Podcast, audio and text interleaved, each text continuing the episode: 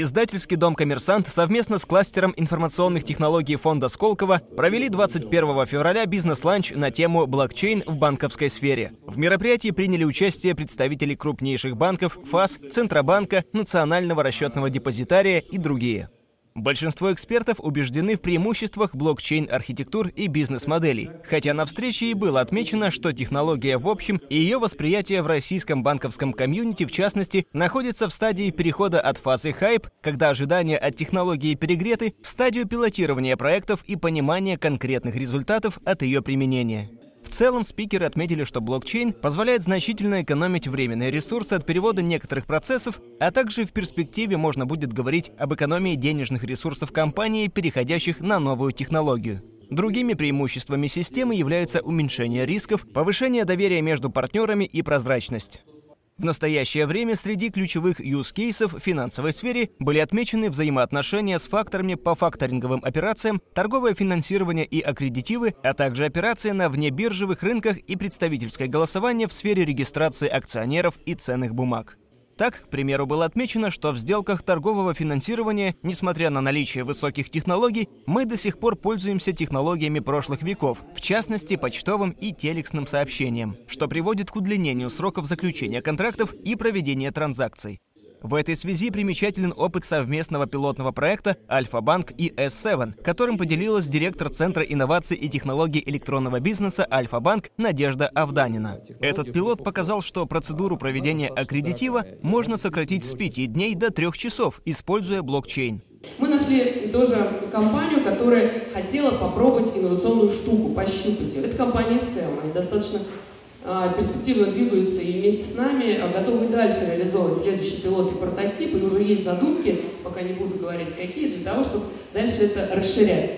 И, соответственно, а, мы взяли две компании внутри группы Seven для того, чтобы проверить историю с аккредитивом. Что мы сделали?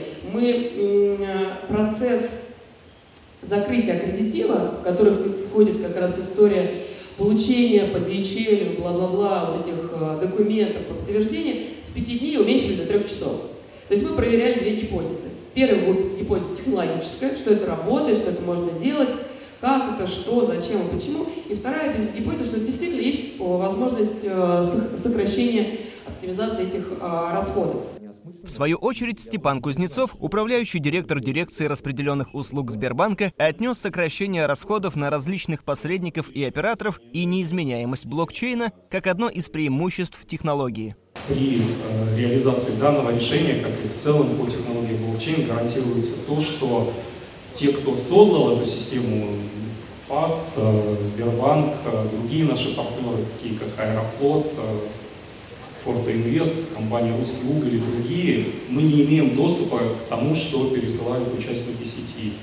Причем Сбербанк планирует развивать экосистему блокчейн, не централизуя ее вокруг себя, а наоборот привлекая новых участников и давая возможность участникам самим определять параметры системы, при этом возможно хранить ее не на всех участках сети, а только у выбранных участников.